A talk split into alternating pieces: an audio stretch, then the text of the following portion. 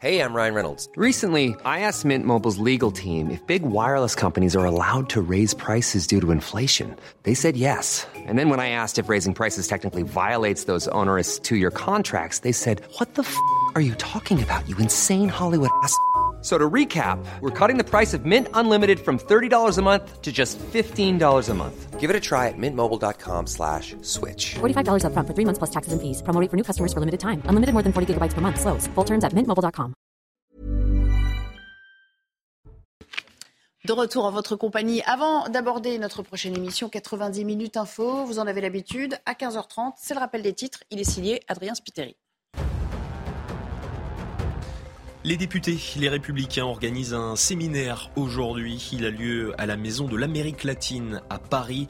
Objectif se retrouver pour tourner la page des retraites. Certains étaient pour la réforme, d'autres contre. La fin de vie et le travail sont au cœur des discussions aujourd'hui. Afflux massif de mineurs isolés dans les Alpes-Maritimes. Depuis le début de l'année, ils sont près de 2000 à être entrés dans le département. Face à cette situation, 150 policiers et gendarmes supplémentaires arrivent aujourd'hui. Ces renforts avaient été annoncés la semaine dernière par la Première ministre, Elisabeth Borne. Et puis une fusillade a eu lieu ce matin dans une école de Belgrade. Huit élèves et un gardien ont été tués par balle. Un élève âgé de 14 ans a été retrouvé dans la cour et arrêté. Il est le principal suspect.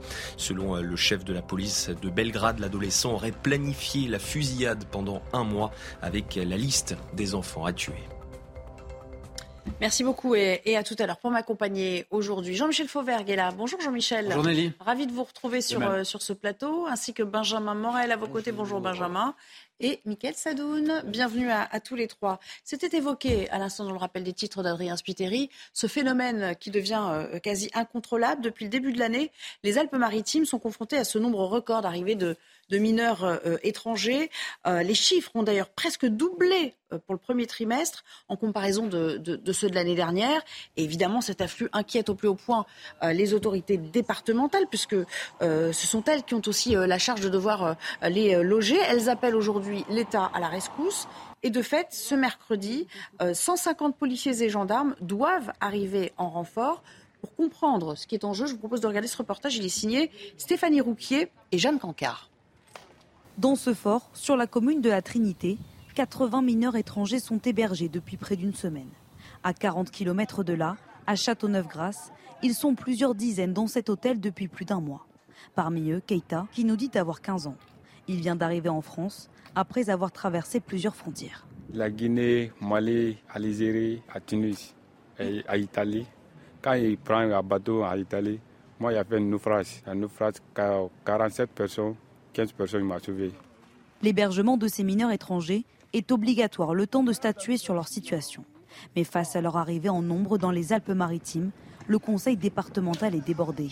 Ces dernières semaines, les centres d'accueil ne suffisent plus et des structures d'urgence sont trouvées comme ici. Une situation qui fait débat auprès des habitants. C'est surprenant et c'est peut-être pas rassurant, je sais pas. Moi, ça me gêne pas du tout, au contraire. Il faut les aider quand même. Cette semaine, des renforts de police sont attendus à la frontière. Mais pour le président du département, c'est tout le système de prise en charge qu'il faut modifier. La loi aujourd'hui autorise toutes celles et ceux qui se présentent à la frontière à Menton, dès lors qu'ils sont mineurs, d'être accompagnés dans les services du département. Il faut que les choses se passent différemment et que l'État prenne la gestion de cet afflux migratoire. Depuis le début de l'année, près de 2000 mineurs étrangers sont entrés dans les Alpes-Maritimes. Jean-Michel Fauvergue, l'idée c'est donc que les forces de l'ordre fassent refluer en fait euh, euh, cette euh, arrivée massive. Ils n'ont pas forcément les moyens de le faire parce que cette frontière, bon, il y a les passages auxquels on pense hein, spontanément, c'est-à-dire routiers, ferroviaires, mais ils ne passent pas que par là. Parfois, il y a aussi il y a, il y a des gens qui les aident à passer. Ça s'est vu dans, mmh. dans, le passé, hein, dans les Alpes-Maritimes. Qu'est-ce qu'on peut faire de plus? Est-ce que l'arrivée de ces 150 gendarmes et policiers, qui en soi, c'est vrai, c'est un chiffre assez impressionnant, peut réellement juguler le problème aujourd'hui? Déjà, constatons, Nelly, que la, les frontières, euh, c'est les frontières de Schengen. C'est les frontières de, euh, en tout cas pour cette partie-là, de l'Italie. L'Italie, c'est un nouveau gouvernement, plutôt d'extrême droite. On s'aperçoit que lui aussi n'arrive pas à juguler ces passages-là. Ce qui est assez euh, remarquable, compte tenu de la visite de Bardella ce matin dans, cette, dans ce secteur. Et on va reparler dans un instant. Oui. Donc, première chose, c'est ça. Les frontières, c'est les frontières de Schengen. Deuxième chose, on va quand même rétablir des contrôles aux frontières françaises, puisqu'on on, envoie des policiers et des gendarmes, pour les laisser en Italie, pour laisser ces, migrants clandestins en Italie. C'est une, une problématique. Euh, en fait, on tourne en rond dans ce problème-là. Ce qu'il faudrait, c'est avoir une vraie politique migratoire au niveau européen, mais une politique développée au niveau européen, euh, que l'on puisse, euh, à un certain moment, régler ce problème-là d'une manière commune. Ça, c'est la première chose. La deuxième chose, c'est ce que disait le président du Conseil, du Conseil général. Lui veut se faire en sorte que ce problème de mineurs soit pris en compte par l'État. Non pas par un renfort euh, de, policiers et de gendarmes à la frontière, ça c'est le rôle de l'État bien évidemment, mais par la récupération des problèmes de la de, la de, la, prise en charge de la SE, de, la SE, la prise en charge euh, sociale euh, à l'enfance. Si l'État prend en charge l'aide sociale à l'enfance sur le département, il ne restera pas grand-chose des compétences du département et on pourra se poser la question de savoir à quoi sert le département d'une manière générale. Ça, avant, avant, de, avant de donner des solutions de ce type-là, il faut quand même s'intéresser à, son rôle précis. Quoi. Donc vous voyez, la problématique, c'est une problématique euh, importante, c'est une problématique nationale aussi, parce que ces mineurs, euh, ces MNA, ces mineurs euh, non accompagnés, sont de plus en plus nombreux, coûtent de plus en plus cher. certains disent qu'un mineur non accompagné, c'est 50 000 euros par par an. C'est que les, les, les, ressources, la trésorerie euh, des conseils départementaux en la matière ne sont pas infinies. On le voit bien quand il, quand il faut réquisitionner les hôtels. Non, mais l'État est là pour l'État est là. Attention. Pour, pour, pour, s'y substituer. Pour se substituer. Et il le fait. Et il le fait d'ores et déjà. Mais enfin, il n'empêche que. problème d'immigration clandestine à régler. Oui, parce qu'in fine, ça a quand même un coût, euh, y compris pour le contribuable, Michael Sadoun. Ça a un coût énorme. Euh, évidemment, on a parlé de 40 000 mineurs euh, non accompagnés, fois 50 000 à peu près par an. C'est un rapport parlementaire, je crois, il y a quelques années qui évoquait ce chiffre-là. Ça fait une somme de 2 milliards par an, ce qui n'est pas une bagatelle non plus. Euh, je suis d'accord sur un point avec euh, Jean-Michel Fauvergue, c'est que euh, toute cette polémique remet au jour le débat sur le rôle du département, qui pour moi est un échelon administratif qui, à mon avis, je ne dirais pas qu'il est inutile, mais à mon avis, voué à disparaître. Je pense qu'on devrait lui privilégier soit la municipalité, soit la région pour des rôles euh, de, gestion économique et sociale de grande ampleur, mais je pense que le rôle du département n'est pas toujours euh, très pertinent. Il est dédié euh, au social, mais on voit que dans ce genre de cas, il n'est pas toujours présent et il demande l'État pour l'accompagner. par contre, je ne suis pas d'accord avec lui sur les frontières de Schengen. Moi, je pense que le sujet est trop compliqué à gérer au niveau européen pour des raisons géographiques, de grandeur des frontières, parce que nous savons que la Méditerranée est une façade qui en fait euh, accueille la majorité de l'immigration est difficile à gérer. Donc je pense qu'on devrait se recentrer d'abord sur les frontières françaises à protéger, notamment sur les frontières du Sud, puisque la majorité de l'immigration vient de là. Euh, je pense que Elisabeth Borne, dans son annonce de, Border Force, a voulu dire qu'elle allait reprendre la main un petit peu sur ses frontières nationales. Donc je pense qu'un pas a été fait dans ce sens. Euh, la deuxième chose, c'est ouvrir des structures d'accueil dédiées, parce que ce n'est pas normal d'héberger des mineurs isolés en plus, on ne sait même pas s'ils sont mineurs. Hein.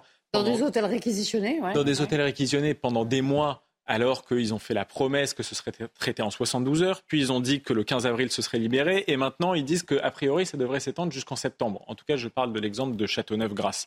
Donc euh, c'est impossible de laisser euh, traîner ça pendant, pendant des mois. Donc des structures d'accueil dédiées. Et euh, la dernière chose, c'est des procédures accélérées, parce qu'on ne peut pas se permettre de traîner des mois pour contrôler l'âge de ces gens-là qui viennent, qui parfois évidemment sont dans la misère, il faut prendre en compte leur misère, mais qui la plupart du temps ne sont pas mineurs du tout. Alors, il y a deux points, euh, Benjamin Morel, qui sont au fond euh, soulevés hein, dans la discussion de nos invités.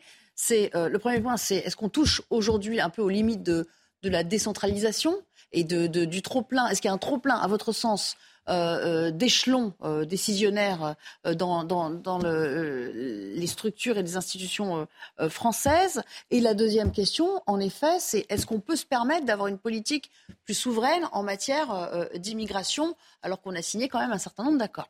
Alors sur le premier point, euh, moi je ne suis pas du tout d'accord pour arriver à condamner le département, tout bêtement parce que prenez la Nouvelle-Aquitaine, c'est la taille de l'Autriche, qui est un État fédéral. Donc si on commence à dire on règle à Bordeaux les problèmes et de Bayonne et euh, du Poitou, eh ben on ne va pas régler grand-chose en réalité. Donc aujourd'hui, le département n'est au contraire et au contraire un échelon qui est un échelon plutôt bien construit, plutôt bien pensé, justement pour gérer le local. Mais on l'a rendu totalement impotent. On lui a laissé des compétences résiduelles. Et donc, ce faisant, comme il est devenu quasiment une agence de l'État en matière sociale, eh bien, évidemment que les conseils il faudrait départementaux. presque élargir leurs prérogatives au Il faudrait probablement, moi, la décentralisation, c'est quoi? Vous parliez de décentralisation. La décentralisation, c'est pas d'abord l'efficacité des politiques publiques, c'est la démocratisation des politiques publiques. Si vous prenez les enquêtes sur ce sujet actuellement, vous voyez que les Français ont un besoin de proximité. La proximité, c'est pas d'abord la région. La proximité, c'est d'abord la commune, le département. Et d'ailleurs, dans euh, les enquêtes, le département fait un revival. Pendant très longtemps, il y avait cette idée que c'était un échelon euh, de jadis, etc. Aujourd'hui, il est plus populaire que la région dans les enquêtes d'opinion. Donc je crois qu'au contraire, on gagnerait à s'appuyer sur cette structure, y compris sur ces matières-là. Par ailleurs, il y a un bon dialogue avec le préfet qui, lui, reste au niveau départemental. Sur votre deuxième question, Oui. le choix, il est binaire. Et je crois que là-dessus, il faut le poser à Bruxelles. Soit l'Union européenne mène une vraie politique migratoire, ce qui implique de repenser Frontex, ce qui implique de repenser comment fonctionnent et quelles sont les missions de Frontex. Pour l'instant, on en est loin. et pour l'instant on en est loin, soit il existe une clause de sauvegarde dans le traité de Schengen. D'ailleurs, on l'a appliquée lors des flux migratoires 2015. Et si jamais vous considérez que l'Union ne peut pas tenir ses frontières, eh bien, vous sortez temporairement du traité. Et donc là, ça peut en effet être un outil de marge de négociation pour faire bouger les choses. On l'a aussi Alors- appliqué pendant les attentats. Les attentats hein, de- Oui, c'est vrai. Il y a- il y a- alors, il y en a un qui, vous le rappeliez tout à l'heure, je crois que c'est vous qui le rappeliez, euh, qui a fait le déplacement aujourd'hui euh, sur le Bardella. terrain. C'est euh, euh, Jordan euh, Bardella qui est allé euh, visiter un, ce qu'on appelle, euh, l'acronyme est un peu, enfin, moi je le trouve assez malheureux, le CRA, le Centre de rétention administrative euh, de Nice, dans les Alpes-Maritimes, donc euh, au plus près euh, de, ses, euh, de ses arrivées. Regardez le résumé est signé sur place Jeanne Cancard.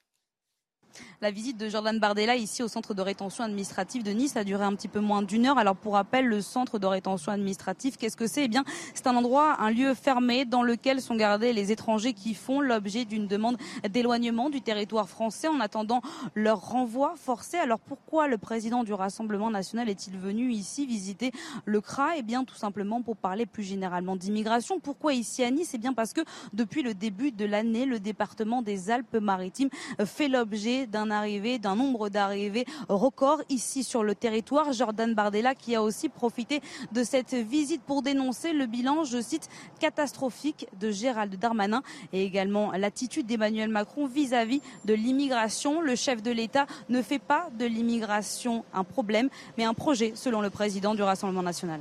Justement, Jordan Bardella, vous avez aperçu sur, euh, sur ces images à la sortie, ça donnait ça. Mais je pense que M. Darmanin est un petit ministre de l'Intérieur euh, qui, euh, au vu de son bilan pitoyable, je veux dire, euh, 137 000 demandes d'asile sur le territoire français, dont deux tiers euh, sont déboutés et ne sont pas expulsés, euh, 700 000 clandestins, 900 000 clandestins d'après M. Stefanini, une agression gratuite toutes les 44 secondes. Je pense que quand on a un bilan comme celui-ci, je vous rappellerai que euh, on peut rappeler le fiasco du, Stade de France, on peut rappeler le fiasco de l'expulsion de l'imam Iqiysen, qu'on en a fait euh, le ministre de, de le- le- le- l'ennemi public numéro un et qui, a filé en Belgique avant même d'être expulsé. On pourrait parler euh, des migrants de l'Ocean Viking que l'on a accueillis et qui euh, ont fugué dans la nature. Bref, ça c'est le bilan du ministre de l'Intérieur. Bon, au fond, euh, Jordan Bardella, il fait euh, ce qu'il sait faire, c'est-à-dire de la politique. Hein, euh, ça mange pas de pain. Euh, sauf que quand même, sur le fond, il y a un souci avec euh, les places au sein des, de ces fameux CRA. Il y a de toute façon pas assez de place. Sur ce point-là, on ne peut pas le contredire aujourd'hui. Mais non, mais de toute façon, c'est. moi, je trouve que c'est important que- qu'un homme politique de l'opposition ou de la majorité se déplace dans l'écran, aille sur place. Et, de- et ne- et- et ce que devraient faire les autres, c'est de ne pas lui laisser le, le champ. champ, ouvert et d'y aller aussi. À peu Et- près, on ne peut pas l'empêcher, lui, de se déplacer. S'il veut faire non, ça mais comme. Je, je ne- je- je trouve son, son déplacement très bien. Et je, et je réitère ce que j'ai dit tout à l'heure. Euh, les migrants arrivent de l'Italie. D'abord, ils arrivent de, de l'Afrique, bien sûr, mais ensuite, en passant par l'Italie. Et l'Italie n'arrive pas à les bloquer à sa frontière et ne les bloque pas, bien sûr, à, à notre frontière. Et je rappelle que le, le- le régime qui est actuellement en, en Italie, un régime qui se rapproche quand même des idées euh, de M. Bardella. Ça prouve que le, le problème est difficile à résoudre, cette- ce problème euh, d'immigration. Donc, euh, évidemment qu'il fait, euh, de la politique. Moi, ce qui me, ce qui me dérange un peu, c'est qu'il s'attaque au... euh, c'est cette, cette habitude de s'attaquer aux hommes plutôt qu'aux problèmes, ça me, ça me dérange un peu. Mais pour autant... Il n'y a pas que lui qui le fait. hein. Oui, bien sûr. Mais pour autant, Euh, effectivement, euh, il y, a des choses à prendre dans le discours et dans, le, et, dans les, observations euh, qui sont faites. Et y a inévitablement à s'attaquer à ce problème-là de cette immigration invasive et de cette immigration agressive. Et lui, en s'en prenant à Gérald Darmanin, on en revient à ce que vous disiez tout à l'heure. Il s'en prend certes au ministre de l'Intérieur parce que c'est la cible politique du moment pour lui. Il fait son, fait son beurre de, de ce genre d'attaque personnelle. N'empêche que Gérald Darmanin, il il a un peu les pieds et mains liés par euh, précisément ce que vous disiez tout à l'heure. Bon, sur ça, il ne fait que répondre à l'attaque de Gérald Darmanin contre Marine Le Pen, qui a dit que Marine Le Pen était une petite femme politique. Bon, c'est de la petite politique, c'est dommage, parce que, je vais vous dire, sur le fond, Gérald Darmanin, moi, je trouve qu'il fait preuve d'un certain volontarisme politique sur ces sujets-là. Il est un peu contraint par une majorité qui ne le suit pas toujours. Il mm. est parfois un peu isolé sur ces sujets-là. Mais très franchement, lui et Jordan Bardella, ou, ou généralement le Rassemblement national, je trouve que c'est dommage parce que s'il y avait plus d'esprit de concorde, ils pourraient avancer de concert sur ce genre de sujet pour trouver des solutions concrètes. Je pense que euh, des deux côtés, on, le voudrait. Euh, l'autre chose, c'est que je pense qu'il a raison de se déplacer en centre de rétention administrative. C'est un des nœuds du problème. Euh, on l'a dit, il y, a un problème de suroccupation dans ces centres de rétention administrative qui font que les gens qui viennent et qui doivent y être accueillis, qui doivent y être accueillis en attendant que leurs procédures soient traitées par l'administration ou qu'on décide de les garder ou pas. En général, c'est trop long. Donc, on les laisse s'échapper dans la nature et c'est exactement ce qui s'est passé avec les migrants de l'Ocean Viking. Ensuite, si je devais euh, euh, me faire un petit peu l'avocat du gouvernement, ces sujets-là ne sont pas faciles à traiter. On voit comme l'Italie a du mal à traiter l'afflux de migrants qui viennent chez eux, sachant la, la dureté de leur idéologie sur ces sujets-là. Donc je pense qu'il ne s'agit pas de euh, mettre ses mains euh, pour, pour, arrêter euh, la, mer ou le tsunami migratoire qui arrive. Pour moi, le centre du problème aussi, c'est les pompes, ce qu'on appelle les pompes aspirantes de l'immigration, c'est-à-dire pourquoi est-ce que les gens viennent chez nous pour avoir la nationalité française? Parce que la nationalité française leur permet de toucher certains droits, notamment. Donc, on va revenir. J'ai envie de dire que si on les conditionne à une, à une à une permanence sur le territoire, comme ça peut être imaginé à Mayotte, etc., je pense que déjà on aura réglé la moitié du problème. Et justement, vous, vous servez de rampe de lancement. Eh ben, Merci, j'ai l'impression que vous lisez dans mes pensées, peut-être mon script même. Euh, à Mayotte, l'opération Wambouchou. Euh, qui marque le pas euh, avec des résultats plutôt mitigés et qui risque même de faire face à des contestations. C'est ce que nous raconte Sarah Fenzari. Un premier bilan difficile à chiffrer d'une opération qui se veut longue, comme le rappelle l'exécutif. Le but, c'est vraiment d'inscrire tout cela dans la durée, euh, plusieurs semaines, plusieurs mois, aussi longtemps qu'il le faudra finalement. Tant qu'on n'aura pas réussi à faire diminuer ce niveau de délinquance, on restera présent. Plus de 1800 policiers et gendarmes, dont la fameuse CRS 8 et des détachements du RAID, sont mobilisés jour et nuit, où les descentes se multiplient dans les quartiers sensibles de l'île. Et même si les émeutes ont baissé en termes d'intensité, la population mahoraise reste sur le qui-vive et s'aventure peu dehors en cette période de vacances scolaires où la plupart des événements publics et privés ont été annulés. Mais Gérald Darmanin a tenu à réaffirmer sa détermination à lutter contre l'insécurité. Et le premier problème des Mahorais est un problème de sécurité. Il y a, Madame la députée, 60 personnes qui sont dans des bandes criminelles à Mayotte, qu'ils soient français ou qu'ils ne soient pas français. Ce n'est pas le sujet. La police et la justice interviennent indistinctement. Et sur ces 60 personnes, 22 ont déjà été interpellées. Pour le moment, les Comores refusent toujours d'accueillir leurs ressortissants. Les éloignements de personnes en situation irrégulière n'ont pas été chiffrés par la préfecture, qui a néanmoins relayé l'expulsion par avion d'au moins trois ressortissants sri-lankais et sept malgaches. Benjamin Morel, alors évidemment, un, ça va pas se faire en un jour. Hein. il faudra peut-être euh, laisser le temps euh, aussi aux policiers de s'acclimater à ce, à ce contexte particulier que constitue euh, Mayotte. Et puis surtout, euh, le reportage le montre bien, le, nœud du problème, c'est le rapport avec les Comores. C'est le bras de fer qui est engagé avec les Comores. Il y a là euh, un bras de fer qui est engagé et qui va se jouer sur le, sur le long cours. Et il faudra sans doute pas céder de la, du point de vue français. Mais euh, la réalité, c'est que on a souvent dit que cette opération est mal préparée, ou en tout cas, elle tombe, je dirais, un peu à contre-temps. D'abord parce que juridiquement, il y a quand même un certain nombre de trucs qui ont été mal préparés, ce qui explique ensuite, ce qui implique pas que forcément il n'y a pas toujours un peu de politisation des juges, mais malgré tout, notamment sur des autorisations d'expulsion de, et euh, des destructions de bidonvilles, il y a eu des problèmes. Et puis surtout, on est en pleine élection présidentielle aux Comores. Hein. Et donc vous avez un président qui se fait élire sur un logiciel très anti-français, avec qui plus est aujourd'hui, parce qu'on dit beaucoup, on peut jouer, on pourrait jouer sur l'argent qu'on donne aux Comores peut-être, mais derrière vous avez Riyad et Pékin qui ne demandent pas mieux que de gagner en influence dans l'archipel, souvent avec le principal objectif de nous embêter nous. Et donc ce faisant, c'est un levier. Ils auront de toute façon euh, des leviers autres. C'est un levier qu'on peut utiliser, mais c'est un levier qu'on peut utiliser de manière tout de même relativement limitée. Et ensuite, en pleine élection présidentielle, évidemment, dans un pays qui a cristallisé son identité nationale qui là-dessus ressemble beaucoup à l'Algérie, contre la France, justement, à la suite du référendum de 65, etc., eh bien, arriver en disant, en pleine élection présidentielle, écoutez, voilà, on organise une, euh, une, opération, on va vous renvoyer vos ressortissants, alors que les Comores considèrent que, que en fait, Mayotte leur appartient. Et que donc, ce faisant, ce type de procédure n'a pas à exister. Eh bien, évidemment, c'est extrêmement maladroit, ça arrive totalement à contretemps, et on peut difficilement s'étonner de ce qui est en train de se passer. Le péché originel, est-ce que c'est pas ce fameux référendum des années, euh, des années 70 euh, De toute façon, on ne pourra pas revenir dessus. Est-ce qu'il fallait pas soit intégrer l'archipel, soit mais, mais, le fait de le faire comme ça en deux temps.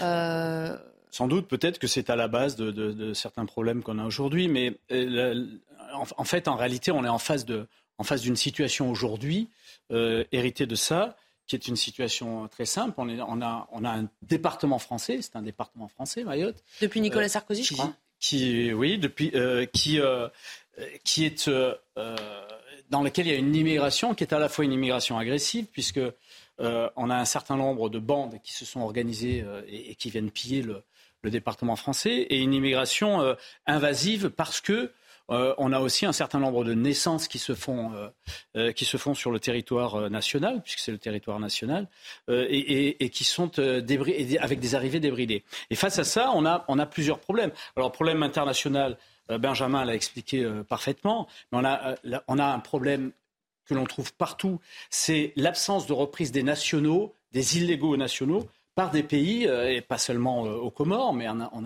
Algérie, au Maroc, en Tunisie, et d'autres pays. Ça, c'est la première chose. La deuxième chose, c'est que on, capitalise aussi tout ce que on a euh, comme, comme, extrême gauche euh, française qui s'oppose à cette politique-là, avec des, des, associations droit au logement, euh, la, des, la, la, ligue, la, ligue des droits de l'homme, etc., qui s'opposent. donc tout se met en place autour de ça. Et la, et la dernière chose qui est importante, c'est que on a dans cet archipel-là une, on, doit se poser la question sur cet archipel-là du droit du sol ou du droit du oui, sang. Ça. Qui, qui, d'ailleurs se pose et il y a, eu, il y a eu, quelques, euh, quelques, quelques changements dans ce domaine-là. Doit-on aller plus loin ou non? C'est la question. Alors, est-ce qu'on peut appliquer un droit du sol différent, différemment en fonction des territoires français? Ça, c'est encore une autre question c'est soit on fait le même pour tous, soit on applique une euh, loi. Vous du original, c'est la départementalisation. Oui, c'est ça. La départementalisation en 2009, 2010, 2011. Enfin, c'était Nicolas Sarkozy. Mais bon, après l'idéologie, euh, la volonté de, de construire euh, une république unifiée dans laquelle les lois s'appliqueraient uniformément elle est belle, mais elle ne doit pas s'opposer non plus à la volonté de trouver des solutions pragmatiques et adaptées au terrain. Donc seriez, vous, tout à fait enclin à changer le droit du sol pour ce territoire en particulier enfin, Je vais dire territoire, département, soyons plutôt, Et d'ailleurs, différemment, mais d'ailleurs pour tout le territoire de manière générale. Euh, mais là, euh, très rapidement, le problème, c'est quand même euh, la discorde entre Gérald Darmanin, dont le volontarisme a été salué par Estelle Youssoufa, qui a lancé cette opération, et le Quai d'Orsay qui est un peu plus atone, alors que franchement le rapport de force est en faveur de la France et que les solutions, on les connaît. Euh, euh, blocage des transferts de la diaspora euh, comorienne via la Western Union, qui représente 15% du PIB de Mayotte, arrêt des programmes d'aide au développement à Mayotte qui représentent 150 millions. mais ils se tourneront vers les Chinois, comme vous le disiez tout à l'heure, ou les Saoudiens. Pour le, pour le moment, ils sont encore très dépendants de la France et je pense que justement, on devrait profiter de ce momentum politique pour leur imposer un peu une volonté. On n'a pas fini d'en parler. On fera un autre bilan euh, euh, à mi-parcours de l'opération Bouchon. On s'interrompt quelques secondes et puis on revient pour parler des aides sociales. On parlait de l'Italie euh, de Giorgia Meloni. Eh bien, est-ce que les Français vont s'inspirer de ce qu'elle a fait en matière de restriction des aides sociales? Nous le verrons dans un instant. Nous sommes de retour avant de reprendre le débat. Place au journal en compagnie à nouveau de Mickaël Dorian. Bonjour Mickaël. Rebonjour Nelly, bonjour à tous. Et à la une de l'actualité, le Conseil constitutionnel doit se prononcer aujourd'hui sur la seconde demande de référendum d'initiative partagée. La décision des sages sera rendue publique en fin de journée. Bonjour Maureen Vidal, vous êtes sur place avec Laurent Sélarié et autour de vous, près du Conseil constitutionnel, Maureen, un important dispositif de sécurité. Et oui, exactement. Nous sommes à proximité actuellement du Conseil constitutionnel où dans environ une heure, les sages donneront leur décision sur ce référendum d'initiative partagée à l'initiative des parlementaires de gauche. Et évidemment, les forces de l'ordre sont présentes, sont en nombre. Vous pouvez le voir sur ces images de Laurence Sélary.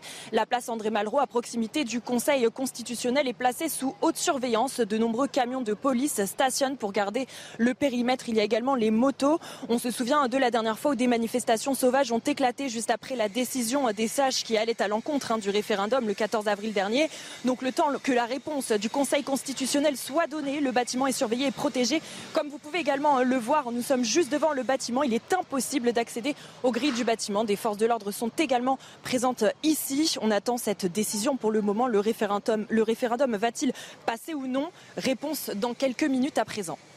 Merci beaucoup, Maureen Vidal, en direct du Conseil constitutionnel. Le gouvernement souhaite de son côté avancer tout en poursuivant le dialogue avec les syndicats. Et ce dialogue, il est nécessaire, assure Olivier Véran, le porte-parole du gouvernement. Écoutez, c'était tout à l'heure, juste après le Conseil des ministres. Nous saluons vraiment cette, volonté de dialogue et, nous espérons évidemment que cette volonté sera partagée par l'ensemble des syndicats, salariés et euh, des représentants patronaux, parce que la feuille de route qui est devant nous, elle nécessite ce dialogue étroit avec euh, les camps intermédiaires avec les syndicats. Il faut avancer sur le plein emploi, il faut avancer sur les fins de carrière, il faut avancer sur les bas salaires, il faut avancer sur les conditions de travail, il faut avancer sur tout ce que les Français nous disent depuis des mois, de ce qu'ils veulent que nous fassions évoluer la manière dont eux envisagent l'articulation entre leur vie personnelle et leur vie professionnelle. Les syndicats sont les interlocuteurs avec lesquels nous devons euh, travailler. Le trimestre anti-inflation prolongé au-delà du 15 juin, annonce de Bruno Le Maire qui a salué son efficacité. Le ministre de l'économie assure qu'un certain nombre de produits ont vu leur prix baisser de 5 à 7% Il a également indiqué qu'il allait euh, convoquer la semaine prochaine les distributeurs et les industriels pour accélérer les négociations commerciales. La mission Orion touche à sa fin. Cet exercice militaire grandeur nature qui a lieu en ce moment même dans la Marne se termine en fin de semaine. 12 000 militaires y participent, des Français, des Américains, des Anglais ou encore des Espagnols. Ils ont notamment pu utiliser des canons César pendant leur manœuvre. On fait le point avec notre envoyé spécial Antoine Estève. On a pu assister à la mise en place ici sur un coteau quelque part dans l'est du département de la Marne à une batterie de canons César. Alors c'est très impressionnant parce que entre le moment où ils arrivent, comme vous pouvez le découvrir sur ces images, il faut quelques secondes seulement pour l'équipe euh, pour mettre en place le canon, pour mettre en place les obus. Bref, en moins de deux minutes, ils peuvent tirer jusqu'à six coups par minute sur une cible entre 1 et 40 km avec une précision de quelques mètres seulement. Ça, c'est l'avantage du César. Ici, on nous dit que c'est la Rolls-Royce du canon au niveau mondial, euh, qu'effectivement, ils ont servi en Ukraine. Ce sont des pièces maîtresses aujourd'hui de l'artillerie sur le front avec la Russie. Et effectivement, on a pu rencontrer ces hommes en train de mettre en place ce canon César. Je vous propose de les écouter. On charge le canon euh, avec l'obus. Euh, mon pointeur met la charge dans le canon, il ferme la culasse et on est prêt au tir. On est absolument camouflé et on ne se dévoile que sur les séquences de tir qui sont assez fugaces pour ensuite euh, rejoindre des positions euh, de sauvegarde de sorte de ne pas se euh, prendre un tir de contre-batterie. Et on termine avec ce drame. À Belgrade, une fusillade a eu lieu dans une école primaire. Huit élèves et le gardien de l'école ont été tués. Six autres enfants et une enseignante ont été blessés et sont actuellement hospitalisés. Le ministre de l'Intérieur serbe précise que l'auteur de la fusillade est un élève de l'école et qu'il a été arrêté. Voilà, c'est la fin de ce journal. L'actualité continue dans 90 minutes info, toujours en compagnie de Nelly Denac et de ses invités.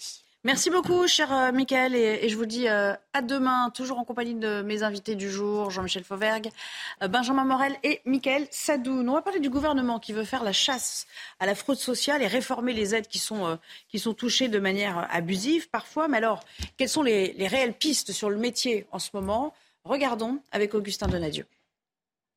En France, en 2021, 3 870 000 personnes touchaient le RSA. Pour être éligible au revenu de solidarité active, les allocataires doivent répondre à différents critères. Être âgé de plus de 25 ans, habiter en France au moins 9 mois dans l'année, être détenteur d'un titre de séjour depuis plus de 5 ans et avoir des ressources mensuelles qui ne dépassent pas les plafonds en vigueur. Mais la réforme du RSA discutée en juin prochain à l'Assemblée nationale devrait conditionner encore plus cette allocation nous prévoyons un peu plus d'accompagnement et notamment euh, ces fameux 15-20 heures par semaine euh, euh, qui seront, qui sont pas forcément d'ailleurs du travail, qui sont, qui peuvent être de la formation, qui peuvent être de la participation à des activités. Pas question donc de réserver ce minimum social seulement aux personnes dans l'incapacité de pouvoir travailler comme en Italie. Au contraire, certains départements comme l'Aveyron ont commencé à expérimenter la réforme du RSA. Il n'a jamais été question en France de supprimer euh, l'allocation du, RSA. Euh, il est au contraire euh, question de la, de la conforter en lui donnant vraiment l'accent d'insertion, de, de réinsertion économique. Selon la Cour des comptes, 42% des allocataires n'ont toujours pas repris le travail après 7 ans de RSA. Mais tout de suite, on s'est heurté à une levée de bouclier à gauche en disant comment, euh, comment peut-on conditionner l'obtention de ce revenu euh, euh, minimal, enfin d'insertion, ce qu'on appelait le RMI à l'époque, d'insertion professionnelle. C'est en soi une aide qui, qui est censée de mettre le pied à l'étrier pour reprendre un lien social, enfin une, une activité quelconque. C'est pas du tout de l'assistanat. Enfin, c'est comme ça que ça, se, que ça se prétend être. Oui, oui, oui. Mais en plus, moi, je pense que c'est plutôt un revenu de complément qu'un revenu avec lequel il faut, euh, il faut vivre exclusivement. Parce que, désolé, le RSA seul ne permet pas. C'est misérabiliste de penser qu'on peut vivre sur un RSA. évidemment. Et puis, euh, au bout d'un moment, euh, il y a des chiffres, quand même, qui ont été évoqués de nombreuses fois et qui montrent que plus de la moitié des bénéficiaires du RSA ne sont même pas inscrits à Pôle emploi. Donc, ils ne sont pas dans une démarche de retour au travail. Et il ne s'agit pas de culpabiliser ces gens-là en disant que ce sont des, des, des, fainéants ou que sais-je. Il s'agit de faire société, quoi. Simplement, il s'agit de faire société et je pense que c'est utile même pour les gens. C'est-à-dire que je ne veux pas être en boucle sur cette valeur du travail qu'on répète beaucoup à droite, etc. Mais le travail, ça permet de se sociabiliser, de se mettre en contact avec un environnement, de se sentir utile à la société, de sentir qu'on contribue à un effort collectif. Dire c'est quelque chose, même quand c'est pénible, qui au bout du tunnel, peut donner quelque chose de valorisant à l'individu. Donc le RSA, pour moi, c'est un revenu de complément. Ce n'est pas un revenu avec lequel on vit exclusivement. Donc moi, je suis tout à fait euh, derrière cette réforme du gouvernement. Et puis au même moment, vous le savez, il y a l'exemple italien euh, qui était évoqué d'ailleurs euh, à l'instant, où Giorgia Meloni a voulu employer les grands moyens, quitte à se rendre d'ailleurs impopulaire auprès d'une partie de son électorat. Hein. Je vous propose de regarder cette correspondance de Natalia Mendoza.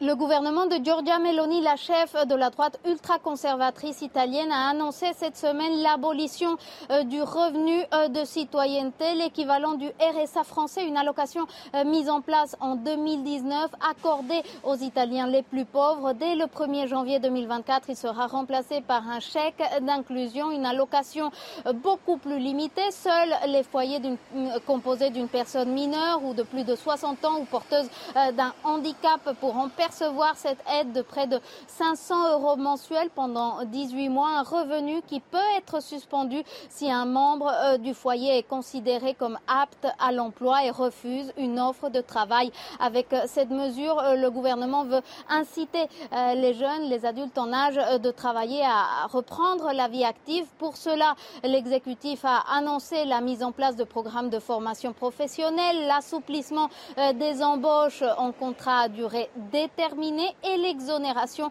euh, des cotisations patronales pendant un an pour les entreprises qui recrutent un allocataire euh, du chèque euh, d'inclusion. L'annonce a soulevé une avalanche de critiques de la part de l'opposition et des syndicats qui reprochent au gouvernement italien de condamner les jeunes à la précarité, je cite, et d'accentuer les inégalités sociales ici en Italie. Là, c'est un exemple extrême, mais au fond, le vrai débat derrière tout ça, et qu'a soulevé un peu Michael Sadoun tout à l'heure, Benjamin Morel, c'est euh, est-ce qu'on peut trouver un sens à sa vie à travers le travail? Et bien sûr que le travail, c'est quelque chose de signifiant. Le travail, c'est ce par quoi l'homme agit sur son environnement.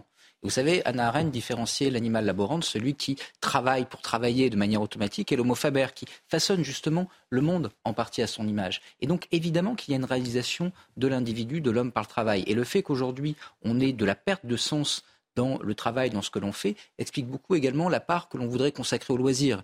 Néanmoins, attention quand même avec ce type de mesures parce que vous avez des gens qui sont extrêmement loin du marché du travail, pour tout un tas de raisons personnelles, professionnelles, qui sont déqualifiées. Et euh, le fait de leur donner double peine n'est pas non plus une solution. Il n'est pas question d'en arriver à des mesures aussi radicales qu'en Italie. Non, bien sûr, mais hein. là, lorsque vous dites on conditionne euh, le RSA, etc., etc., on avance quand même dans ce sens-là. Alors évidemment, il peut y avoir un effet qualifiant. Mais attention, on a beaucoup parlé, lors de la réforme des retraites, de la question de l'emploi des seniors.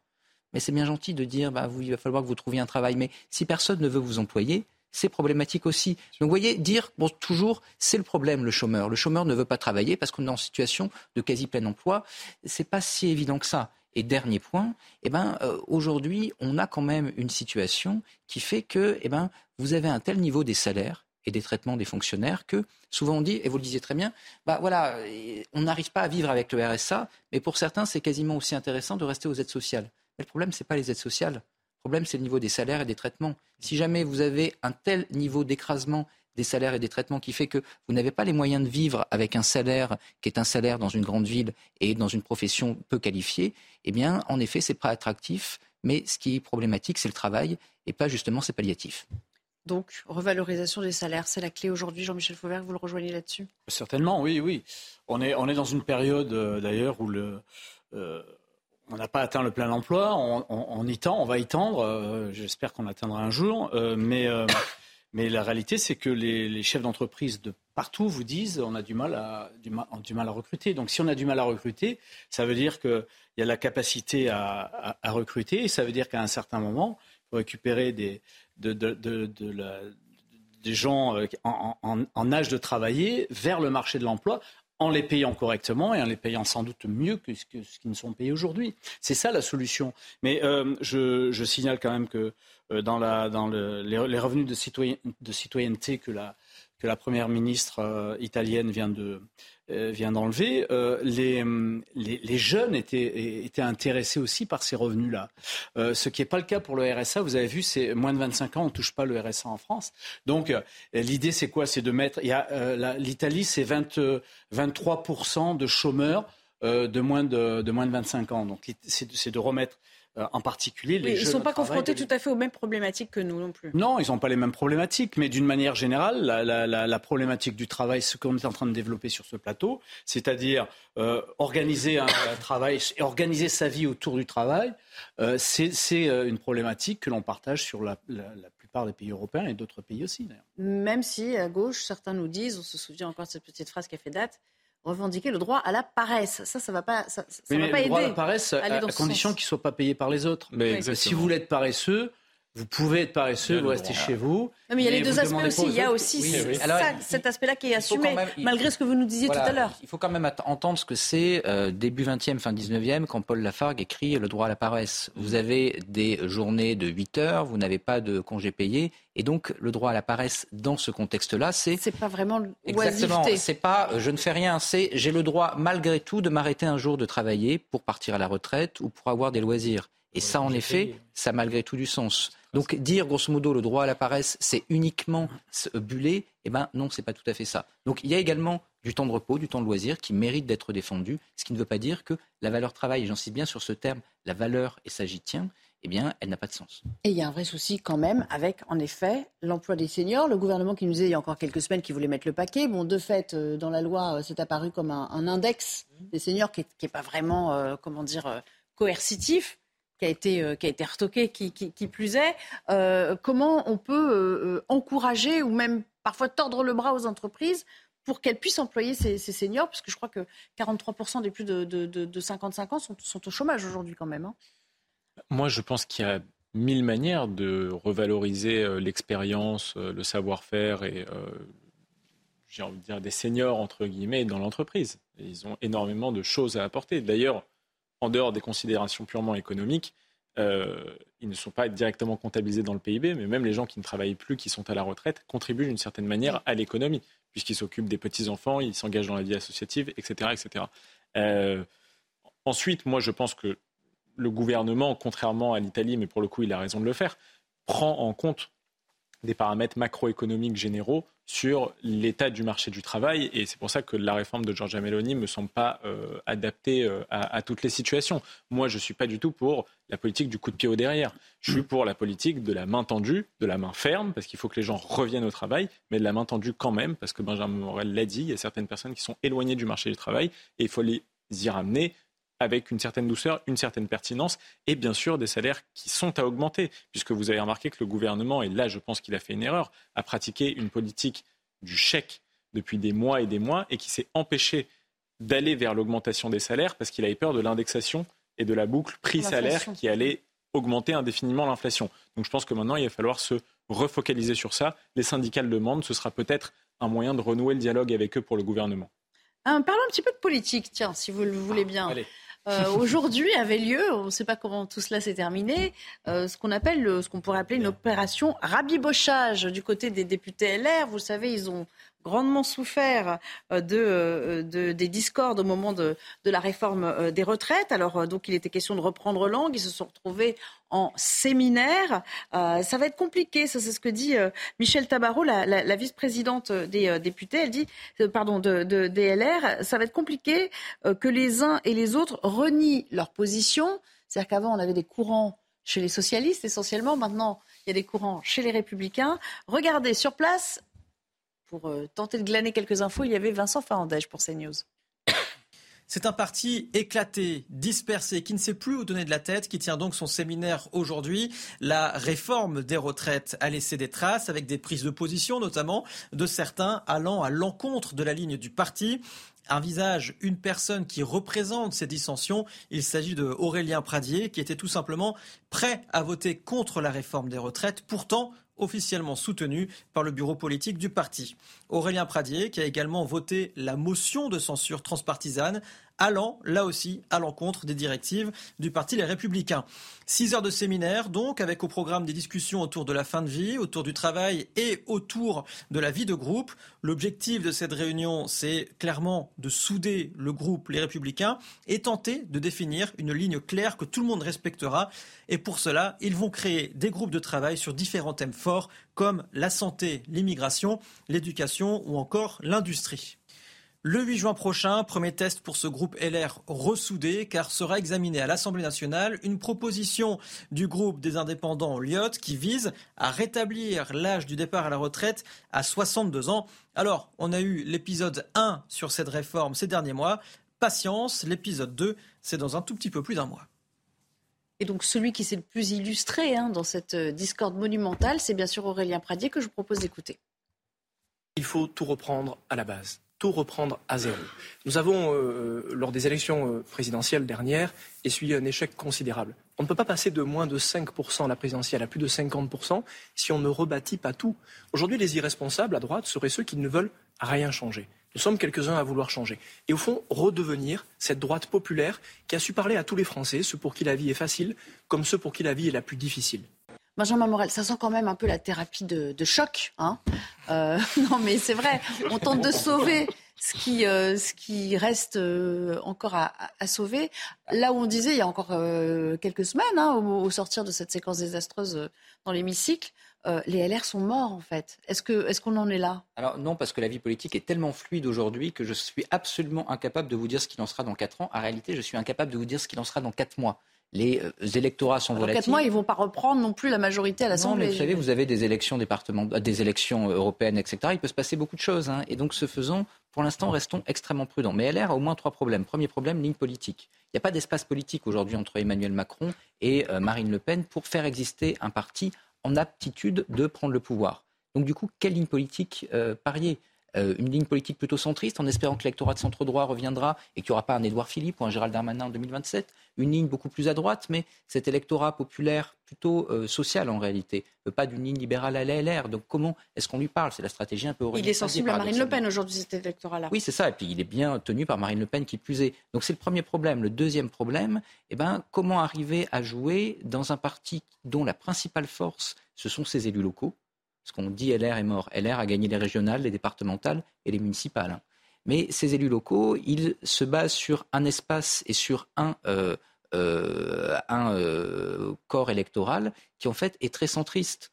et est plutôt composé d'un électorat très Macron compatible. Compliqué d'être à la fois dans une force d'alternative, tout en ménageant eh bien, des élus locaux qui veulent être élus au centre parce qu'il n'y a que cet électorat qui se déplace aux élections locales. Troisième limite, les députés, là, c'est des survivants. C'est des survivants, ils ne doivent pas leur élection à Valérie Pécresse. Ils la doivent à personne, ils la doivent même pas à Emmanuel Macron, parce que souvent, quand ils ont topé avec Emmanuel Macron, ils ont quand même eu un député, euh, un candidat, euh, euh, face à eux. Et donc, ce faisant, on a un groupe d'électrons libres extrêmement difficile à tenir, avec des considérations locales qui est, eh ben, comment est-ce que je suis réélu dans cinq ans, moi contre le monde entier, et qui fait que c'est très très dur à discipliner.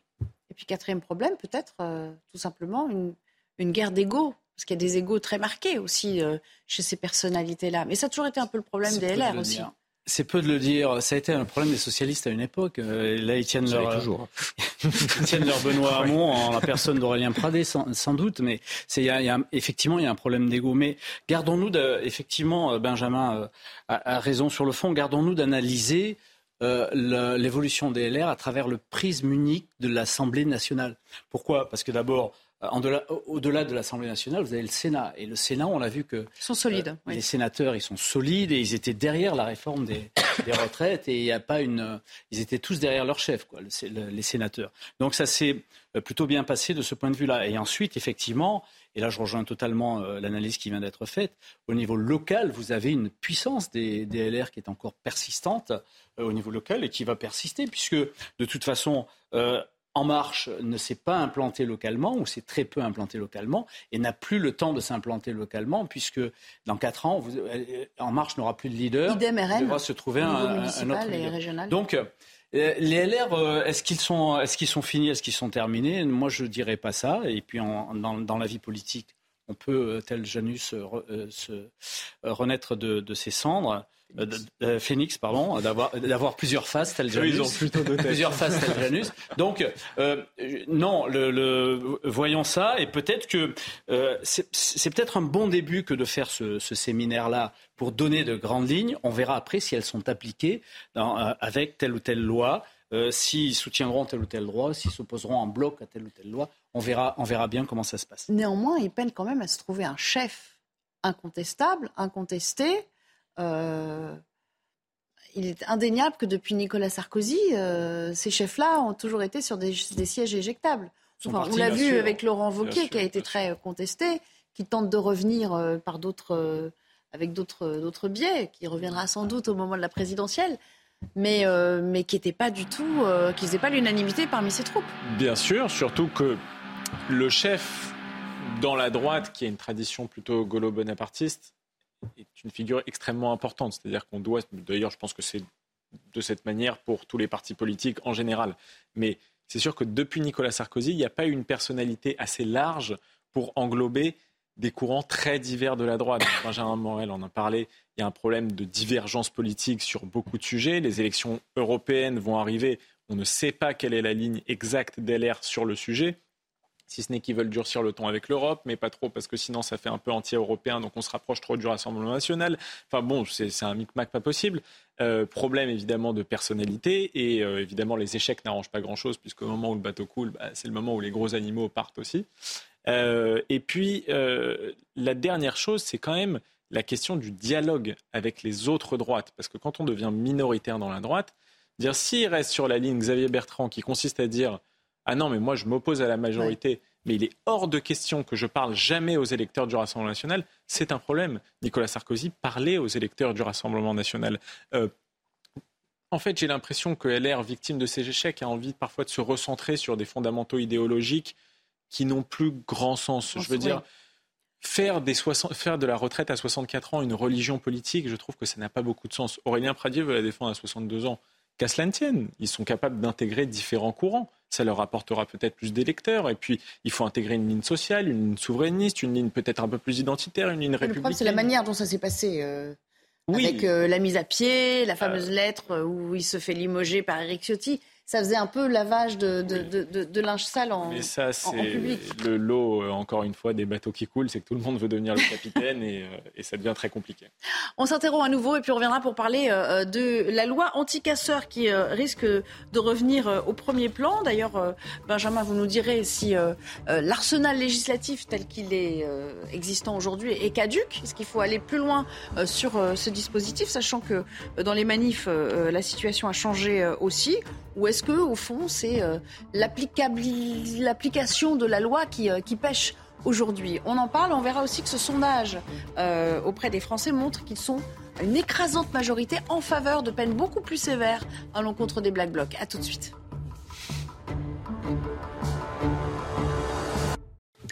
À pratiquement 16h30, je vous propose de retrouver Adrien Spiteri pour un rappel des principaux titres de l'actualité. Olivier Véran appelle les syndicats à avancer deux jours après la mobilisation du 1er mai. Le porte-parole du gouvernement assure que l'exécutif veut poursuivre le dialogue. Il s'est exprimé à l'issue du Conseil des ministres aujourd'hui. François Braun est favorable à l'interdiction des puffs. Selon le ministre de la Santé, elles amènent une partie des jeunes vers le tabagisme. Ces cigarettes électroniques jetables sont prisées des adolescents. Le gouvernement veut travailler avec les parlementaires pour aboutir à cette interdiction. Et puis la Russie dit avoir euh, déjoué une attaque de drone visant le Kremlin. Elle accuse l'Ukraine et dénonce une tentative d'assassinat du président euh, Vladimir Poutine. Information euh, démentie par Kiev. La mairie de Moscou a décidé d'interdire les vols de drones dans la ville à quelques jours des célébrations militaires du 9 mai. Merci beaucoup. Je vais vous donner quelques chiffres parce qu'on revient à la manifestation du 1er mai. Vous savez, il y a eu un certain nombre d'interpellations. On va d'ailleurs vous montrer un sondage dans un tout petit instant. Mais euh, puisque c'est la dernière euh, euh, info dont on dispose, le 1er mai à Paris, vous le savez, il y a eu 281 gardes à vue qui ont donné lieu ensuite à 124 classements sans suite. Retenez bien ces chiffres quand même, avec comme motivation une absence d'infraction ou une infraction insuffisamment caractérisée. C'est donc le motif qui a été avancé. 56 alternatives aux poursuites. 9 ordonnances pénales, 10 déferments euh, de convocation, 11 déferments, et puis il y a toujours 46 gardes à vue qui sont toujours en cours. Donc vous voyez, en grosso modo, la moitié des cas, hein, on va dire, ont été classés sans suite. Sachant qu'il y a entre-temps ce sondage euh, pour CNews qui nous montre que 82% euh, des sondés estiment qu'il faut durcir les sanctions contre les Black Blocs, contre 18% qui disent au fond non, sans qu'on sache d'ailleurs si ça veut dire c'est assez sévère en la matière où il faut les amoindrir. En tout cas, bon voilà, il n'y a, pas photo. À une écrasante majorité, les Français souhaitent que ces peines soient durcies. Alors, il en est question au travers de l'étude de la loi euh, anti-casseurs que Gérald Darmanin euh, souhaite voir euh, revenir sur, le métier. Je vous propose de regarder ce qui est, en jeu dans les contours de, cette loi qui pourrait revenir. Je vous rappelle que la dernière version avait été retoqué par euh, le Conseil euh, constitutionnel. Alors, euh, je pensais qu'on avait le sujet à vous montrer, mais finalement non. On va écouter Éric Dupont-Moretti qui, pour une fois, est d'accord avec Gérald Darmanin. Ah ben, je les avais mis, bon, c'est pas grave. ah bah tiens, Amaury, Amaury Bucco est là. Amaury Bucco, bonjour. Vous allez tout nous expliquer. La loi anti-casseur. Donc, le problème, c'est l'individualisation des peines. Voilà. Hein Aujourd'hui, il faut une individualisation des peines. Gérald Darmanin, au fond, ce qu'il voudrait, c'est revenir, on va l'expliquer nous-mêmes, puisqu'on n'a pas le sujet, revenir à une responsabilité collective. Or, ça avait été retoqué, cet aspect-là, au nom de la liberté aussi d'aller euh, euh, et venir. C'était aussi pour faire comme avec le c'est-à-dire empêcher en Absolument. empêcher des personnes d'assister à une manifestation et de, de mettre une espèce d'interdiction administrative. Donc, c'était même pas tellement judiciaire, c'était en amont, par précaution, dire voilà, cette personne, on sait que c'est un profil à risque, elle n'a pas le droit d'aller à une manifestation. Sauf qu'effectivement, comme ce droit à manifester est constitutionnel davantage que, par exemple, celui d'aller voir un foot pour les hooligans, eh bien, ça avait été retoqué, en gros. On va écouter euh, Éric Dupont-Moretti, et puis je reviendrai vers vous pour savoir ce qu'en pensent les magistrats et les policiers de cette, euh, de cette nouvelle loi. Il faut qu'on y réfléchisse. Mais euh, en ce qui me concerne, à deux reprises, notamment sur le terrain législatif, j'ai pris des dispositions, elles ont été votées d'ailleurs, pour que la réponse pénale soit plus ferme, chaque fois que l'on s'en prend à un policier. Parce que s'en prendre à un policier ou à un gendarme, c'est s'en prendre à la République et à la démocratie. C'est un mot en ce moment qui est euh, dévoyé, utilisé dans n'importe quel conditions, il faut remettre les pendules à l'heure. Alors, sur ce que pensent les Français euh, des, euh, des, peines euh, dont écopent les, les Black Blocs, réaction Benjamin Morel, ça vous surprend ce ratio 82-18 ah, C'est pas surprenant, mais comme souvent, ça tombe un petit peu à côté. C'est-à-dire que, en règle générale, lorsque vous avez quelque chose que vous n'arrivez pas à juguler parce que ben, vous n'arrivez pas, là en l'occurrence on y reviendra, mais à prouver, eh ben, vous augmentez l'échelle des peines. Mais si vous condamnez pas les gens, pouvez toujours les condamner à l'enfer pour l'éternité, ça, ne les ça ne les dissuadera pas plus. Donc évidemment, je dirais, c'est humain, on ne trouve pas un problème, donc on dit attention. Vous savez, c'est vieux comme Beccaria. Le fondement de notre système judiciaire, tel qu'il est pensé à partir des Lumières, c'est pas justement de dire, eh ben, il faut une sanction extrêmement élevée quoi qu'il arrive, mais il faut une certitude de la, fonction, de la sanction et que cette sanction soit proportionnée. Or, aujourd'hui, on n'arrive pas à avoir de certitude de la, de la, sanction, donc on disproportionne. Là, en l'occurrence, euh, le projet de loi anticasseur viserait à faciliter justement la démarche probatoire et donc à faire que les gens soient plus facilement condamnés. S'ils sont plus facilement condamnés, eh bien ils écopent d'une peine. Et cette peine, elle n'a pas besoin d'être extrêmement élevée. Si vraiment elle s'avère, eh bien à ce moment-là, elle est dissuasive. On en parlait euh, dans d'autres plateaux précédents, d'ailleurs, Michael Sadoun. Le simple fait de venir dans une manifestation avec le visage dissimulé, normalement, c'est passible d'une sanction. Or, on le voit pour une écrasante majorité, tous ces individus qu'on voit bien, parce qu'il y a pléthore de caméras maintenant sur les, parcours des cortèges, qui sont visiblement euh, masqués, qui tentent de se, grimer, de se, de se soustraire euh, au, contrôle ou euh, à l'identification. Juste pour leur simple présence avec un masque, ils pourraient écoper d'une peine, je crois, qui, qui, qui, est assez lourde, hein, 15 000 euros, il me semble, d'amende pour, pour venir masquer dans une manifestation. Ça existe. Pourquoi c'est pas fait? Je pense que c'est pas si facile de faire des interpellations au milieu du chaos, du brouhaha, de certaines manifestations. Les policiers euh, sont confrontés parfois à des situations très difficiles et c'est difficile de prioriser des gens qui ont le visage couvert par rapport à d'autres qui sont en train de jeter des pavés ou que sais-je. Euh, ensuite, ce qu'on sous-estime, c'est la difficulté à interpeller et à trouver des preuves pour ensuite reprocher quelque chose exactement pendant euh, la garde à vue et, le procès verbal. Donc si, si, vous n'arrivez pas à, avoir une preuve que tel ou tel individu a jeté un pavé ou a commis quelque chose de répréhensible, en effet, comme dit Benjamin, on peut augmenter la peine comme on veut. Si on n'a pas la certitude de la fonction et une manière d'imputer quand même un fait un individu, il ne se passera rien du tout. Et puis après, la chose qu'il faut dire et qui augmente encore la complexité pour les policiers, c'est qu'ils ont en face d'eux, je dirais, des pros. Euh, voilà, les black, les black blocs utilisent des méthodes de, de profilage, de déprofilage, on en a souvent parlé, mais ils se griment, ils, apportent plusieurs vêtements, donc ils se changent et c'est très compliqué, à mon avis, pour les policiers de gérer tout ça. De dire euh, un tel était un tel il y a un quart d'heure. Euh, Exactement. Voilà, il faut faire des comparaisons de, photos. Enfin, c'est un peu un travail de, un travail de fourmi. Euh, aussi précision peut-être, Amaury Oui, non, mais ce qui est intéressant quand vous parlez avec des CRS, que ce soit des officiers ou des, des gardiens de la paix, c'est que si vous voulez le but des CRS, c'est de maintenir l'ordre. Donc effectivement, quand ils voient des personnes cagoulées, ils peuvent aller les interpeller, mais leur but, c'est pas de créer un désordre supérieur par l'intervention au désordre ou à l'ordre déjà présent avant. Donc en général, ils ne vont pas interpeller les personnes qui sont simplement masquées si elles ne commettent pas des exactions, parce qu'elles savent très bien qu'une percée de CRS au milieu d'une foule pour aller interpeller une personne, ça va faire une pagaille pas possible. Donc ils interviennent vraiment quand ces personnes se mettent à caillasser euh, des boutiques et là où il faut vraiment intervenir. Jean-Michel Fauvert, le spécialiste du, maintien de l'ordre. Oui, pour compléter ce qui, ce qui, vient d'être dit, euh, c'est exact, mais c'est en partie exact. C'est vrai que les CRS et gendarmes mobiles et les forces euh, de ce type-là, puisqu'on a des forces d'intervention à la préfecture de police et dans toutes les grandes métropoles, sont là pour effectivement tenir le terrain, avancer, faire des, faire des, des charges courtes, dispersées, etc. Mais derrière, maintenant, vous avez des équipes d'interpellation comme la Bravem, mais d'autres équipes d'interpellation dans la, euh, en, province. Et, il y a des interpellations qui sont faites. Et en particulier, il y a eu des interpellations de Black Bloc qui ont été faites. La problématique, c'est que, mais vous avez raison dans ce que vous avez dit tout à l'heure, c'est que, par exemple, avoir le visage masqué, dans, la, dans la première loi, dans la loi anti-casseur que nous avons votée en 2019, s'il me semble bien, c'était l'article 2 ou l'article 3 de ne pas avoir le visage caché. Euh, euh, assez rapidement, d'ailleurs, on est passé sur le Covid et tout le monde avait le visage masqué. Bon, maintenant, on revient dans une, dans une situation où on pourrait les condamner. C'est-à-dire juste le simple fait de les interpeller masqués pourrait être une condamnation. Sauf mais vous, dites que c'est pas la priorité parce qu'il y a d'autres choses plus graves. Si, si, si vous avez derrière des équipes d'interpellation, on peut jouer là-dessus. On pourrait jouer là-dessus. Sauf que vous savez très bien que derrière, le magistrat qui est à la fois, qui individualise les peines et qui est aussi indépendant, va pas les condamner là-dessus. Si vous aviez des magistrats qui les condamnaient fermement là-dessus, vous verrez qu'au bout de deux ou trois manifs, euh, il se passerait des choses différentes.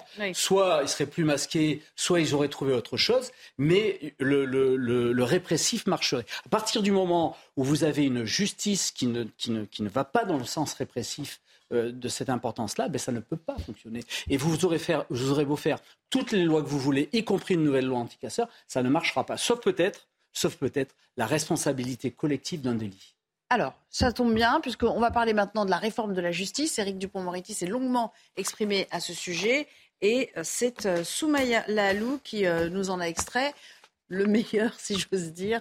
En tout cas, ce qu'il faut en retenir. Les deux textes législatifs ambitionnent un vaste plan d'action pour la justice. Le premier prévoit de faire passer le budget du ministère de 9,6 milliards d'euros en 2023 à près de 11 milliards d'ici quatre ans. Une augmentation de 21% sur tout le quinquennat, présenté par le garde des Sceaux comme historique. Des réformes, il y en a eu. Mais euh, on euh, envisageait les réformes et les moyens, on les envisageait après, de sorte que les réformes n'étaient jamais mises en place. Cette hausse permettra l'embauche de 10 000 personnes, dont 1 500 greffiers et 1 500 magistrats d'ici 2027. Pour atteindre cet objectif, le projet de loi organique prévoit des voies d'accès plus larges au métier de magistrat et pour les autres professionnels du droit, comme les avocats ou les greffiers. Pour simplifier la lecture du Code de procédure pénale, le gouvernement sera autorisé à procéder par ordonnance à la réécriture d'un outil devenu illisible, selon le ministre. Les Français nous disent, et ils ont raison, la justice est trop lente. Nous espérons, sur tous les volets euh, euh, judiciaires, une réduction importante de nos délais. Selon le ministre de la Justice, tous les textes législatifs et réglementaires seront prêts avant l'été. Alors, Amaury Bucco, justement, vous avez fait bien pour, euh, pour parler de ça. Ambitieux ou pas? Ambitieuse ou pas cette réforme? Bah écoutez, en fait, cette réforme, elle veut déjà répondre à deux critiques, je dirais les deux critiques majeures euh, qui euh, concernent la justice en France. C'est d'abord le manque de moyens et le deuxième point, c'est la lourdeur de la procédure pénale. Alors sur le manque de moyens, Là, franchement, on peut difficilement dire que Éric Dupond-Moretti fait mal les choses, puisqu'il augmente d'une façon assez record le budget de 11 milliards d'euros d'ici 4 ans. Et la France en avait bien besoin, parce que alors vous allez le voir euh, à l'écran, euh, la France faisait vraiment figure de vilain petit canard en termes de moyens alloués à la justice au niveau européen. Euh, vous voyez notamment sur le budget annuel consacré à la justice par habitant, hein, qui, la France était derrière l'Espagne. En deçà de la moyenne européenne. Loin derrière l'Allemagne et en dessous de la moyenne européenne. Pareil, vous allez voir pour cette, euh, ce second schéma euh, sur le budget alloué à la justice pour 100 000 habitants. Pareil, la France était quand même assez loin, vous voyez juste au-dessus de l'Albanie. et donc là, ça, voilà, Là-dessus, vraiment, Éric Dupond-Moretti veut mettre les moyens. Alors, ça va permettre, d'une part, de mieux payer les magistrats, le personnel de justice existant, mais aussi d'embaucher davantage euh, de personnel de justice, notamment des magistrats, par des voies alternatives. Donc pas seulement par le concours de la magistrature. Ça, c'est déjà une révolution en soi. Alors c'est une révolution euh, qu'on peut voir aussi d'un point de vue positif, de dire bah, c'est bien, on augmente la masse euh, des magistrats, mais ce que me disait un magistrat actuel que j'avais au téléphone, c'est qu'il craignait, si vous voulez, que la facilité d'accès à ce poste nuise à la qualité des personnes qu'on recrute. Alors ce que me disait, je vais le citer, ce magistrat, si c'est pour prendre les mauvais avocats qui n'arrivent pas à gagner leur vie en libéral, et leur permettre de devenir magistrat, non merci. Alors il va falloir aussi s'assurer, hein, parce qu'il y a 1500 magistrats qui doivent être euh, recrutés, et ça, il faut, s'assurer que ce soit une augmentation nette, c'est-à-dire que euh, parmi cette augmentation, il n'y ait pas seulement les remplacements de, ceux qui partent à la retraite. Donc ça, c'était pour le côté moyen dans ce que propose Éric Après, il y a les prisons aussi. Il y a aussi les prisons. Alors ça, c'est... Euh, oui, tout à fait. C'est un autre volet. Mais, alors ça, j'ai envie de dire, malheureusement, ce qui se passe, c'est que il, là, Éric Dupond-Moretti annonce 15 000 places de prison qui devaient être tenues. La promesse devait être tenue pour le vrai, président le premier quinquennat. Et j'allais dire, c'est seulement un report. Donc c'est pas très bon signe. Je dirais pas que c'est un point positif de cette réforme. Ensuite, euh, il y a la simplification de la procédure pénale, dont j'en ai parlé. Donc ça, c'est un autre point très important hein, pour, euh, à titre indicatif. Si vous voulez, le code pénal de procédure pénale est passé de 800 articles euh, de 1959 à 2400 articles aujourd'hui. Donc on voit que le code pénal est très lourd. Et d'ailleurs, les articles, il y en a tellement que parfois ils vont l'un à l'encontre de l'autre et que ça devient incohérent. Donc pour réformer ce code de procédure pénale, euh, Dupont-Moretti a trouvé un moyen intéressant, c'est de passer par des ordonnances. Donc il ne veut pas changer le droit en fond, mais dans, la forme, passer par des ordonnances pour contourner le système législatif et aller beaucoup plus vite. Euh, mais, alors là c'est le mais, c'est que ce chantier de la simplification pénale, il va passer par un comité d'experts. Alors comité d'experts, je dirais simplification, si vous voulez, ça ne va pas forcément de pair. Surtout que ce n'est pas pour demain, puisque ce comité d'experts, il doit rendre un rapport seulement en 2024. Oui, donc. Euh, Or, voilà. On n'a pas, fini, on, pas fini de l'attendre. Et puis ce rapport, ensuite, il va être, vous savez, reformulé pour euh, être euh, compatible avec la politique, etc. Donc ça fait très longtemps, en fait, que les magistrats et les policiers demandaient cette, cette simplification du code de procédure pénale, parce que pour eux, c'est beaucoup de lourdeur pour leur travail, et ils ne l'auront pas tout de suite. Benjamin Morel, euh, la simplification, ça, ça va pas être facile à faire passer politiquement. Hein, parce que quand on légifère par ordonnance, euh, ça, ça, prend jamais très bien dans les Il y a hein. deux aspects, si vous voulez. Là, on touche quand même aux libertés publiques. Hein. Donc, alors, je suis d'accord sur le fait qu'on a alourdi la procédure pénale et que c'est un problème. Mais si on l'a alourdi, c'est souvent pour que justement on ait des garanties qu'on peut juger comme étant tatillonnes, mais qui sont malgré tout importantes, des libertés des euh, prévenus, etc. Donc si vous y touchez, il faut arriver à avoir un équilibre, il faut arriver à faire ça de manière intelligente, parce que à la fois, bah, ce sont des libertés, elles sont importantes, et par ailleurs, vous avez la CEDH qui va nous regarder en disant, et, le droit au procès, attention. Donc là, il y a un premier sujet. Ensuite, passer par ordonnance. Les ordonnances, en fait, qu'est-ce qu'il faut pour faire une ordonnance? Il faut que le Parlement vous vote une habilitation. Et c'est là que c'est rigolo, parce que vous avez remarqué qu'il n'y a plus de majorité. Et que d'ailleurs, les habilitations n'ont pas disparu, mais quasiment depuis euh, qu'on a eu les législatives. Parce qu'en réalité, lorsque vous n'avez pas vraiment de majorité, Aucune chance qu'elle passe, obtenir des habilitations devient très très compliqué. Donc le gouvernement risque là-dessus de marcher sur des œufs. Allez expliquer aux députés que vous allez réformer quelque chose d'extrêmement important en termes de liberté publique par ordonnance, eh ben, bon courage à Éric Dupond-Moretti s'il est, encore là. Mais sur le fond, alors si on veut s'atteler aux autres, aux autres aspects, sur le fond, les moyens, euh, les places de prison, euh, euh, l'augmentation des personnels, est-ce que ça peut rester des vœux pieux ou au fond c'est du, du, rattrapage, comme il disait, de ce qui devait être fait déjà lors, du précédent quinquennat? Mais sur le fond, c'est super. Moi, je suis complètement d'accord avec Éric Dupond-Moretti. Le problème, c'est que ça fait assez longtemps que l'annonce a été faite. Alors, les 10 000 fonctionnaires plus les 15 000 places de prison, il les, a, déjà annoncés en septembre 2022. Et avant ça, ça faisait déjà partie du programme d'Emmanuel Macron en 2017 et ça avait été annoncé à l'époque par Nicole Belloubet. Donc c'est vraiment des, mesures qui datent. Depuis, euh, il y a 2000 places de prison qui ont été ouvertes. Je ne dis pas que rien n'a été fait. Et la philosophie globale d'Éric Dupont-Moretti a l'air d'être plutôt bonne pour la suite. Mais après, il faut quand même se donner les moyens d'agir. Euh, bon, l'augmentation du budget a déjà été faite, c'est déjà euh, un bon point à donner au gouvernement, mais quand même, maintenant, il faut, euh, il faut agir. Et comme l'a dit Benjamin, j'arrête pas de me référer à lui, décidément, aujourd'hui. c'est compliqué d'agir dans une situation de blocage politique pareil. Bon, je ne vais pas vous demander ce que vous en pensez, parce que je sais que vous, êtes, vous allez dire que c'est super et que, et que de toute façon. Quand il y a des moyens qui sont alloués, c'est toujours une bonne chose. Bien évidemment, je vais juste vous dire déjà. En 10 secondes alors. Alors 10 secondes au départ, vos chiffres sont des chiffres de 2020 depuis le budget du ministère de, la Justice a augmenté deux ans de suite, ce qui le place maintenant dans la moyenne européenne. Donc ça, un peu. Et là, les 7, les milliards 5 euh, vont effectivement le faire bondir. Ce qu'il y a d'important, c'est de recruter des magistrats. Mais ce qu'il y a d'important, c'est de recruter des magistrats différemment pour pouvoir casser cette espèce d'esprit qu'on a aujourd'hui dans la magistrature. Oui, mais pas au rabais. Punit pas. Il y a certains critiques, comme il dit, qui pensent ça, que ça c'est un magistrat qui l'a dit. Ça, bah c'est un magistrat qui l'a dit. Donc, on parlait tout à l'heure d'un problème d'ego en politique. Il y a des problèmes d'ego aussi dans la magistrature, comme partout. Euh, non, ce qu'il faut, c'est diversifier le recrutement des magistrats. Et si on pouvait aussi ne pas les faire passer à la, moulinette de l'école nationale de la magistrature, euh, qui, les déforme, politiquement aussi. qui les déforme plutôt qu'il les forme, eh bien, ça serait parfait comme euh, et, on verra on verra au résultat. Allez, on s'interrompt à nouveau parce que j'aimerais qu'on parle avant euh, que euh, l'échéance intervienne du Conseil constitutionnel. Vous le savez, c'est ce soir d'ici une heure ou deux, on imagine qu'il va rendre sa décision sur la recevabilité du deuxième RIP, non pas Rest in Peace, quoique on verra s'il peut retourner au placard pour de bon. Ou, ou pas, c'est-à-dire le référendum d'initiative partagée. À tout de suite, vous allez nous éclairer là-dessus aussi.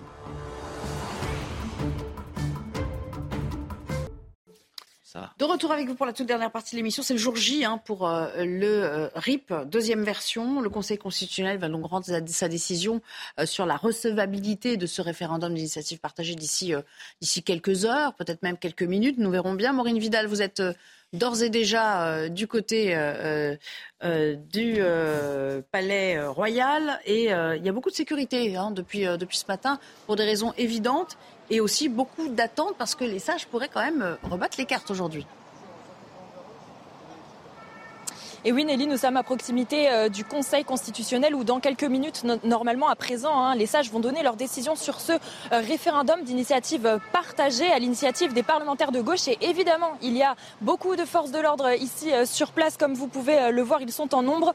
sur ces images de Laurent Célari, vous voyez la place André Malraux à proximité hein, du Conseil constitutionnel. Conseil constitutionnel qui est placé sous surveillance. Même si elle est ouverte, il y a euh, du passage de nombreux camions de police et les scooters pour gérer la circulation euh, de stationnement, pour euh, garder également le périmètre. On se souvient de la dernière fois où des manifestations sauvages ont éclaté juste après la décision des sages qui allaient à l'encontre du référendum le 14 avril dernier. Donc le temps que la réponse du Conseil constitutionnel soit donnée, le bâtiment est surveillé et protégé. Comme vous pouvez le voir, il est impossible d'accéder normalement aux grilles hein, du bâtiment. On attend cette décision pour le moment. Le référendum référendum va-t-il passer ou non Réponse dans quelques minutes à présent.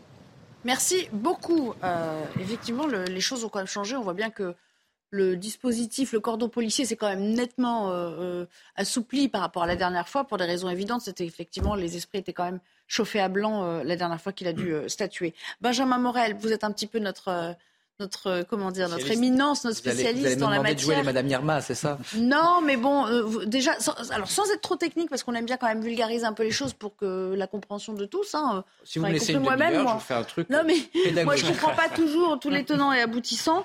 Euh, si on regarde un peu ce que ce qu'en pensent les, les les parlementaires de gauche, ils disent nous sommes très raisonnablement optimistes. Ça, c'est côté euh, socialiste. Apparemment, du côté de LFI, on n'y croit pas du tout.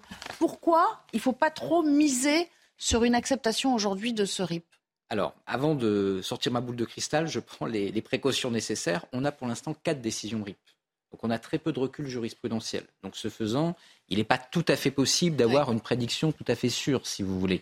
Néanmoins, ici, ça ne paraît pas évident que ça puisse être validé. Parce que vous avez deux articles.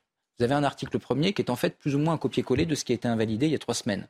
Or, il faut bien comprendre que si vous avez une disposition inconstitutionnelle, eh ben, ça veut dire que c'est l'ensemble qui est inconstitutionnel normalement, sauf à retirer des trucs. Mais là, dans un contrôle de recevabilité d'un RIP, on ne retire pas des choses. Ça veut dire qu'ils n'ont pas fait leur travail, les parlementaires Donc ça veut dire que ça n'a pas été très très bien écrit en effet. Donc le premier article pose problème. Le deuxième article, il fait varier un taux d'imposition. Il y a une décision précédente sur les superprofits qui nous dit ça, en soi, c'est pas non plus une réforme. Donc ni l'article 1 n'apparaît comme étant une réforme, donc pas constitutionnelle, ni l'article 2 n'apparaît comme étant une réforme, donc vous me suivez, constitutionnel, pas de réforme plus pas de réforme, égale pas de réforme au carré, égale a priori, bah, ça marche pas. Donc on peut éventuellement avoir des surprises. Le Conseil peut arriver parce que, euh, en fait, là, si le Conseil suit sa jurisprudence, il invalide. Alors on va dire, le Conseil est méchant, il est politique, etc. Là, euh, il serait probablement plutôt dans un jugement d'opportunité si justement il validait. Mais si jamais il a vraiment envie de valider, il peut arriver peut-être à trouver un subterfuge parce qu'il y a peu de précédents. Mais malgré tout, ce serait extrêmement étonnant parce que là, objectivement, il n'y a pas beaucoup d'arguments pour. Bon, si on le suit bien, c'est mort. Alors, j'ai pas dit ça, j'essaie d'être plus nuancé, mais en gros, oui. Ça, a l'air, mais ça franchement, ça me fait dire que euh, décidément, euh, la France insoumise n'est pas un représentant sérieux pour les gens qui s'opposent à la réforme. Alors là, c'est pas eux qui l'ont déposé pour le coup. Non, ah. ça vient du, groupe euh, socialiste au Sénat. D'accord. Alors la NUPS, je peux, je peux dire la NUPS. Bah, vous pouvez dire la NUPS, ils sont, ils sont quand même au sein. Et on imagine qu'ils ont travaillé de concert, en tout cas. La NUPS, pour moi, ne représente pas bien les gens qui s'opposent à la réforme des retraites. Euh, je pense que dans les cortèges, il y a eu beaucoup de gens très sérieux qui ont manifesté dans le calme, qui n'ont pas voulu le chaos. Mm. Et pendant ce temps-là, la NUPS euh, mettait le chaos à l'Assemblée, euh, passait par-dessus les procédures qui auraient pu permettre de s'opposer au gouvernement dans les règles de l'art. Là, elle dépose visiblement une loi j'écoute ce qui est dit, qui visiblement ne va pas passer parce que elle n'est pas adaptée euh, à la jurisprudence du Conseil constitutionnel.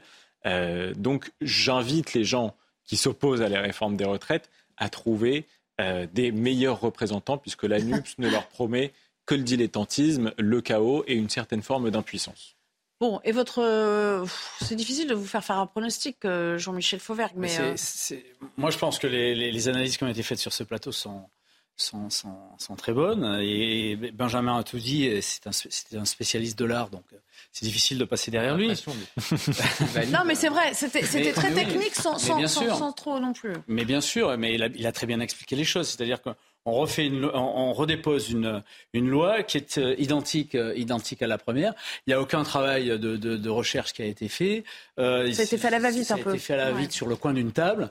dire, c'est effectivement et là, pour le coup, euh, je rejoins Michael, les, les, sont, les, les, gens qui sont du côté de, de la NUP sont fort mal représentés. Oui, un petit Après, il y avait des divisions au sein de la NUP et certains groupes proposaient notamment euh, d'autres versions du RIP, notamment l'idée de proposer un article unique qui aurait porté la retraite à 62 ans et un, un trimestre ou même un mois. Ça, ça avait de grandes chances de passer.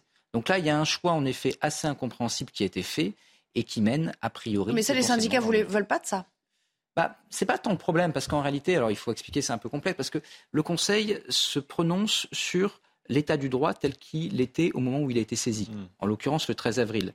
Donc il considère que pour lui, quand il délibère, sinon d'ailleurs il y aura un problème de recevabilité, la retraite est à 62 ans.